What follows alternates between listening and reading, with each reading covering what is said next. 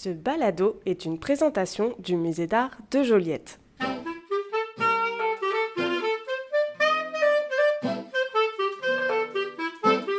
Bienvenue dans Spécialiste en la matière, le balado qui parle d'art, mais qui en parle peut-être autrement. Autrement, car les intervenantes et intervenants que vous allez entendre ne sont pas spécialistes du domaine des arts visuels. Pourtant, elle et il en parlent avec brio. Cette expérience-là, je la vois comme une grande synchronicité. Les synchronicités, on y croit ou pas, mais c'est des espèces de hasards nécessaires ou des choses qui arrivent, tu te dis, ah, il y avait quelque chose dans l'univers qui se tramait. Quand j'ai ouvert le, recueil, j'ai compris qu'on parlait du deuil d'une grand-mère. Et non seulement ça, mais elle s'appelle Simone. Et moi, dans mon parcours, il faut comprendre que ma grand-mère, qui s'appelait aussi Simone, a été vraiment importante. Et quand j'ai ouvert la boîte cette semaine, c'était aussi le sixième anniversaire du décès de ma grand-mère. Quand je dis une synchronicité, c'est un peu ça. Puis j'ai comme eu un grand frisson. Fait pour moi, d'emblée, j'étais comme un peu conquise par l'œuvre parce que il y avait déjà une résonance qui était là. Dans cet épisode, je reçois Gabrielle Coulombe, écrivaine de la parole et recueilleuse de récits de vie. Gabrielle Coulombe écrit, réalise des documentaires, fait de la médiation culturelle et donne des conférences. Elle a d'abord été travailleuse sociale auprès de personnes aînées dans la Nodière. L'un des dénominateurs communs de sa pratique, la parole des personnes aînées. Et sa matière première, les souvenirs. J'ai invité Gabrielle Coulombe à découvrir l'œuvre de Vicky Sabourin, ce que les lys odorants tentent de camoufler. Cette œuvre prend la forme d'un coffret d'odeurs qu'on peut déballer et sentir ici au Musée d'art de Joliette ou bien à la maison en l'empruntant pour une durée de deux semaines, un peu comme un livre à la bibliothèque. Avec le coffret vient également un recueil de textes écrit par Vicky Sabourin, dont le titre est La mèche de cheveux et les fleurs. Je me suis dit qu'en discutant avec Gabrielle Coulombe, on allait pouvoir fouiller le thème des souvenirs, parler de ce qui les déclenche et de l'importance du partage à travers l'art et la parole. Là, j'ai commencé à ouvrir la boîte, puis à, sentir, à regarder euh, tranquillement. Puis je pense qu'il y a plusieurs façons de vivre cette expérience-là. On peut lire tout le livre, je crois, d'un bout à l'autre, puis ensuite redécouvrir l'histoire à travers les senteurs, puis essayer de se remémorer les, les bouts d'histoire auxquels ça fait référence ou d'y aller au fur et à mesure. C'est vraiment une immersion. Puis moi, je trouvais que c'était une belle métaphore de parcourir son histoire de vie ben, il n'y a pas de voie unique pour ça. De la même façon qu'on peut découvrir ce coffret-là de plein de façons, soit à travers l'écriture en premier, après ça, les, sens, ou tout mélanger ça ensemble. Puis il y avait l'aspect, l'aspect aussi de ce qui reste. Il y a quelque chose qui reste des personnes qui partent en de nos deuils. Puis c'est un peu ça qu'on essaie d'immortaliser hein.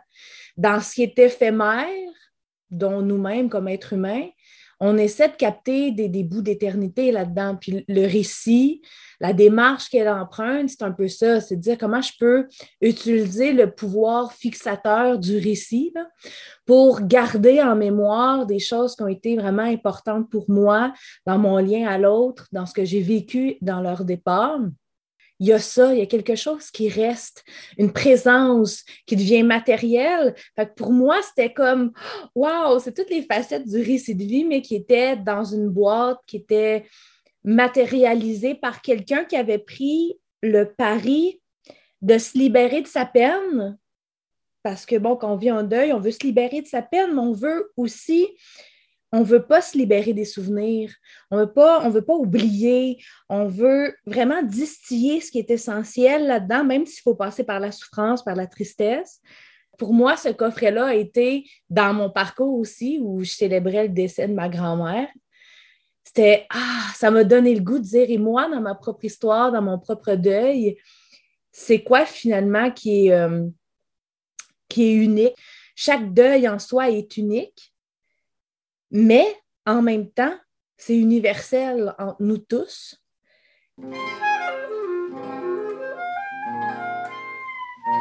Est-ce qu'il y a, euh, donc c'est ça, c'est un, coffret avec des objets, puis vous, quand vous l'avez ouvert, il y a le livre qui est sur le dessus. Donc, on déballe le papier brun, puis là, il y a le livre.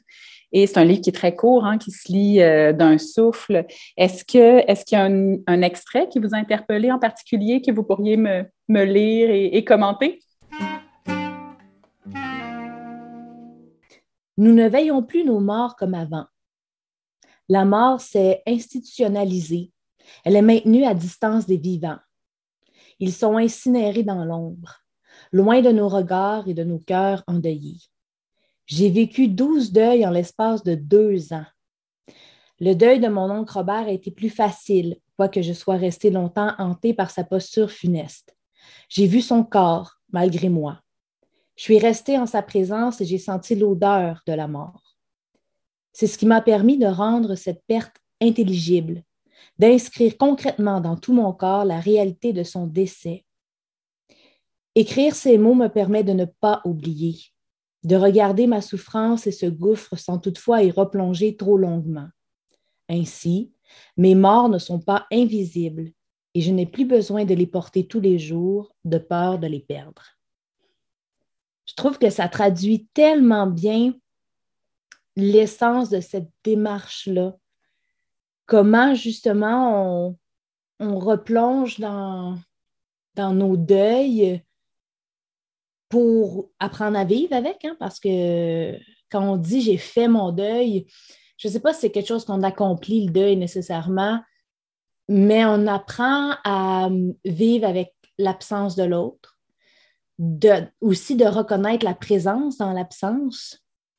Puis il y a quelque chose, quand on l'écrit, l'écrit a, ce pouvoir de rendre les choses tangibles, bien, ça fait qu'on sait que c'est quelque part, c'est là, on l'a vécu, on a plongé dans notre deuil. Et ben, on peut continuer notre, vie tranquillement en sachant qu'on a fait cet exercice de mémoire-là. Gabrielle, vous avez été travailleuse sociale en, gérontologie et aujourd'hui, vous travaillez à votre compte, entre autres, comme recueilleuse de récits de vie. Vous rencontrez plusieurs personnes aînées qui vous confient leur histoire. Est-ce que vous pouvez me parler un peu de, votre travail? Quelle, quelle, sorte de qualité ça prend? Comment ça se passe? Je pense que d'abord, je dois le titre de recueilleuse de récits à Catherine Schmutz-Brun en Suisse, à l'Université de Fribourg, qui, elle, a euh, démarré un cours pour former des recueilleurs-recueilleuses. On utilise l'écriture du récit de vie, puis ensuite l'analyse de notre récit, où là, on rentre dans l'histoire de vie, pour aider des personnes soit à transcender des événements, des transitions, tout ça.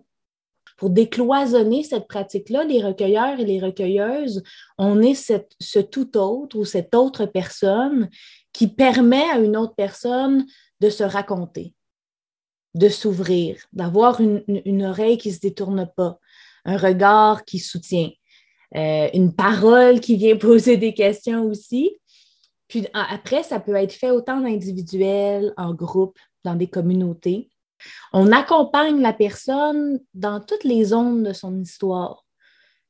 Et, on le voit dans l'œuvre de, de, Vicky euh, Sabourin, on le voit que, ben, replonger dans son histoire, il y a quelque chose de, de beau, de tendre, de lumineux, mais il y a des ondes, hein, la vie est faite de, autant de lumière que d'ombre.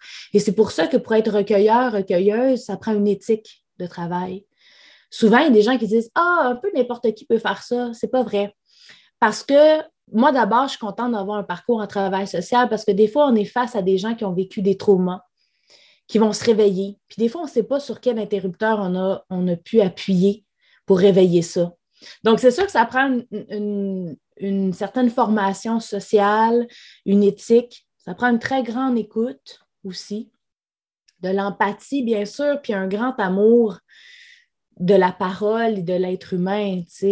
Moi, si je ne croyais pas fondamentalement au pouvoir transformateur du récit qui est partagé, à soi puis aux autres, je serais, pas, serais pas là. Oui, il y a des techniques, là. on apprend toutes sortes de, techniques pour savoir recueillir, comment gérer les archives, comment poser les questions, euh, mais c'est surtout une question d'attitude, puis de valeur, puis la qualité de présence qu'on va offrir à l'autre personne qui qui est devant soi, fondamentalement.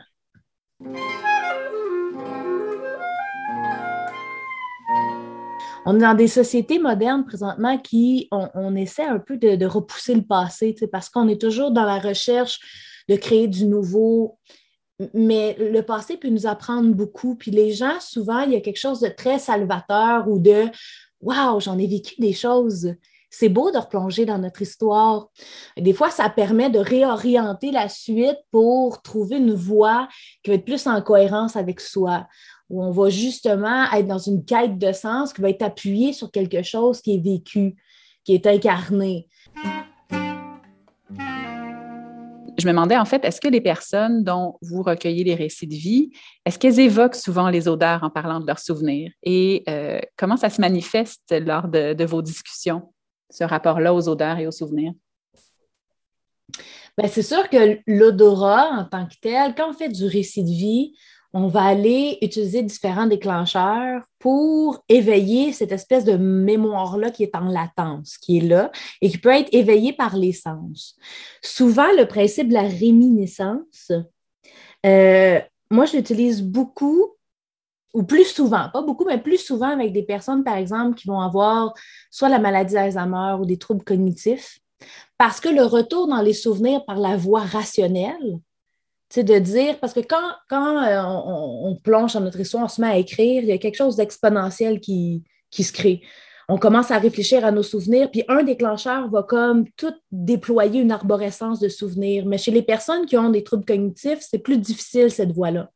Donc, on va utiliser les sens dont des senteurs, mettre les mains dans la terre, toucher du textile, la musique, les chansons, des objets. Des fois, on va amener des artefacts même euh, pour rappeler des souvenirs. On va manger des plats. Et, et, les sens, finalement, viennent justement éveiller des mémoires qui étaient peut-être oubliées ou en latence. Donc, ça vient éveiller, mais on, utilise des déclencheurs de ce genre-là autant avec toutes sortes de personnes.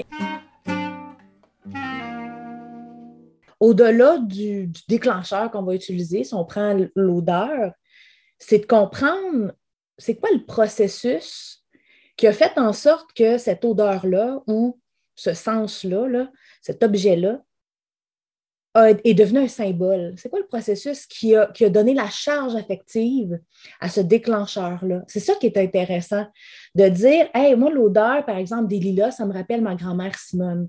Mais pourquoi? Ben parce que ma grand-mère Simone, quand je pense à ces lilas, je pense à tous les étés qu'on a passés dans sa cour à jouer autour du puits où il y avait le lilas. Ça me fait penser à tous les bouquets que j'allais y cueillir dans le centre-ville de Joliette, puis j'y amenais au CHSLD pour y rappeler. C'est tout le processus qui fait qu'une simple odeur nous ramène à la symbolique qu'on donne à notre histoire. Puis, ben, des fois, ça vient comme dans le cas du coffret, moi, je le voyais, oui, ça vient faire émerger, mais ça vient vraiment fixer des moments qui ont été vécus et leur importance. Tu sais, l'odeur du cigare quand elle, rentre dans l'appartement de son oncle, euh, le parfum de Lise Wattier, c'est toutes des choses justement qui mettent un repère dans notre histoire si je comprends bien, Gabrielle Coulombe, vous avez parlé à travers les, dernières années à plusieurs dizaines, plusieurs centaines même de personnes aînées ici au Québec, mais même à travers le monde. Il me semble, moi j'ai l'impression qu'à notre époque, on, a peu euh, d'occasion d'échanger au sujet de nos mondes intimes, d'échanger un à un, puis de, se faire des confidences, d'avoir des discussions qui soient profondes puis vraies. Est-ce que pour vous, Gabrielle, c'est important de parler de nos vies, de se confier? Extrêmement important. Moi, je suis la première à dire que les temps modernes sont assez. Euh, je pense que c'est Vincent de Gaulle-Jacques qui disait les temps sont paradoxants et paradoxaux. Euh, parce que on est comme en perte euh, un peu de résonance. Je pense, c'est quoi le sociologue? Je pense que c'est Rosa, Hermut Rosa, sociologue, qui a parlé de la théorie de la, résonance et qu'on est des êtres qui entrent en résonance avec notre environnement. Et ça, rentrer en, résonance, c'est, moi j'appelle ça souvent euh, dans, ma démarche d'écriture avec Simone et tous les autres, je disais, moi j'avance avec les paumes ouvertes. Parce que les gens que j'ai interviewés, ce n'était pas prévu. C'est des gens que la Providence m'a envoyés, que j'ai rencontrés comme ça dans différents contextes de voyage.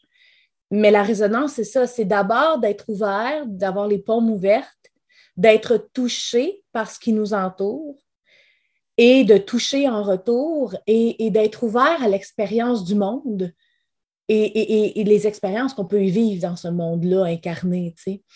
Et, ça, ben, ça demande euh, tous les sens. Le, coffret de l'artiste offrait cette expérience-là parce que c'est sensoriel, c'est matériel, on, revient dans notre corps, on revient dans, dans justement l'expérience de vie. Puis, moi, c'est ça, j'ai été touchée par l'œuvre de Vicky parce que ah, ça faisait vibrer quelque chose en dedans de moi. C'est ça l'écho, hein, la résonance que la parole de l'autre a sur moi.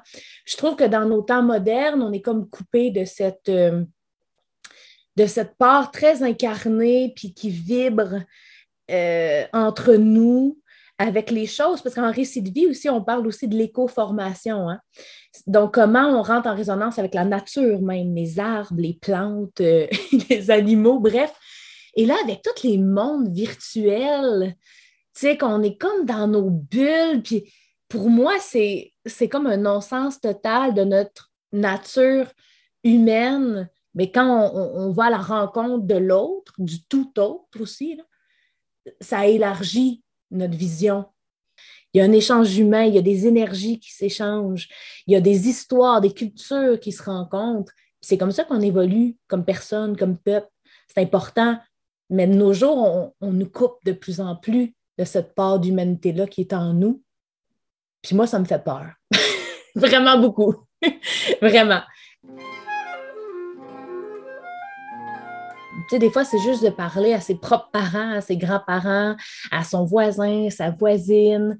Euh, ça prend de la curiosité aussi, hein, de, puis de l'ouverture à, apprendre finalement de, de, valeurs ou de vécus qui sont différents des nôtres. Et on voit que, moi je dis souvent, j'aime ça de savoir, j'aime ça savoir qu'il y a des gens qui ont tapé la trail avant moi.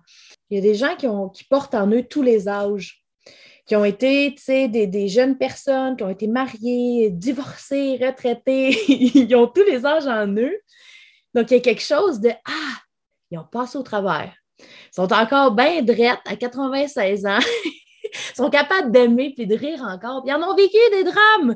Mais moi, ça me ça vient tellement relativiser ce que je vis. Premièrement, je me dis, mon Dieu, hein? Mais c'est ça, moi, je pense que ça, ça vient d'un déclic à un moment donné. On vit une histoire comme ça, puis après, on est ouvert à ça, puis la vie nous propose ce genre de rencontre-là. J'ai deux questions euh, en terminant. La première, est-ce que euh, on parlait tout à l'heure d'élargir sa vision, puis d'élargir sa vision par l'échange de la parole, l'échange euh, du récit de vie? Ça serait quoi les, prescriptions de Gabrielle Coulombe, peut-être euh, en termes de livres à lire? Jacques Boulris a écrit beaucoup sur son rapport avec sa tante, sa mère, bref. Le livre s'appelle De Jacques Boulris dans ma voiturette d'enfant. Et là, il replonge à travers un carnet d'écriture très intime. On pourrait appeler ça quasiment un journal extime, parce que bon, c'est un journal intime, mais qui est voué à être partagé. Jacques Boulris, il exprime son lien avec, je me souviens plus si c'est sa tante ou sa mère dans ce livre-là, mais tous les, souvenirs qui, qui, lui reviennent euh, en tête. Il fait des liens avec son enfance, il fait des liens avec la personne au présent qui est en train d'accompagner. Euh, il y a une notion de mort, mais c'est toujours dans quelque chose de très, très lumineux. Moi, quand ma grand-mère est partie, je voulais que son deuil je voulais plonger dans mon deuil, mais je savais que si je plongeais dans mon deuil en étant dans une souffrance extrême, que j'allais glisser là-dedans parce que je suis de nature intense et entière. Et je me suis dit, comment, quand je disais les chemins de lumière, Jacques Boulris traduit ça vraiment bien. Ce livre-là, moi, il m'a vraiment amené dans des chemins de lumière pour regarder, moi, ma, ma grand-mère, comment elle m'avait marqué profondément, euh, être dans un geste de gratitude aussi, de dire cette personne-là, qu'est-ce qu'elle m'a transmis, comment je la reconnais en moi, comment tout ça est un bagage que, qui me suit?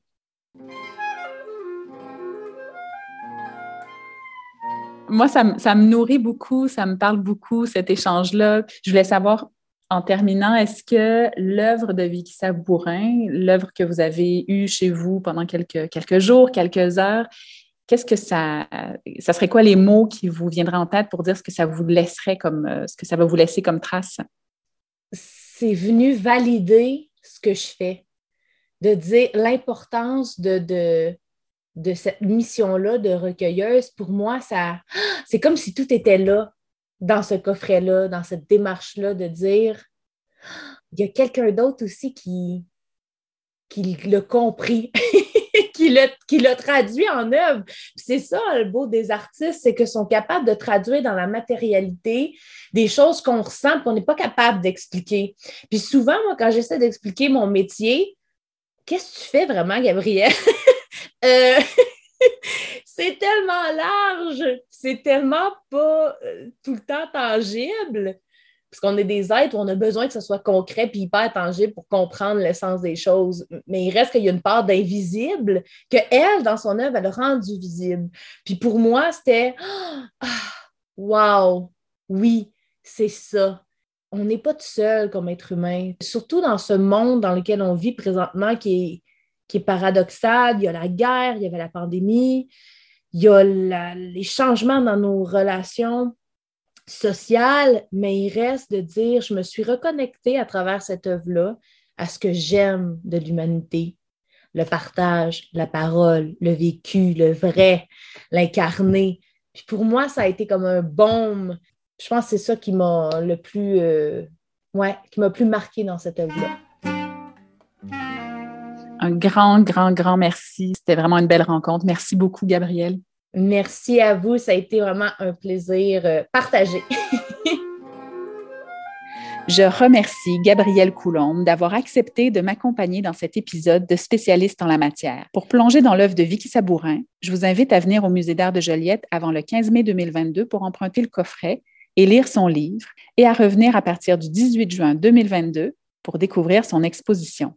Je vous remercie, auditrices et auditeurs, de nous avoir écoutés et vous donne rendez-vous le mois prochain pour un nouvel épisode qui portera sur le thème du cadre et du hors-cadre. Ce balado est pensé par le Musée d'art de Joliette dans le cadre de son projet Musée en quarantaine. À la musique, Charles Magny et Florian Rossignol. À la recherche, Hélène Lacharité. À la co-réalisation, Camille Blachot. Quant à l'animation, je suis Julie Armstrong-Boileau.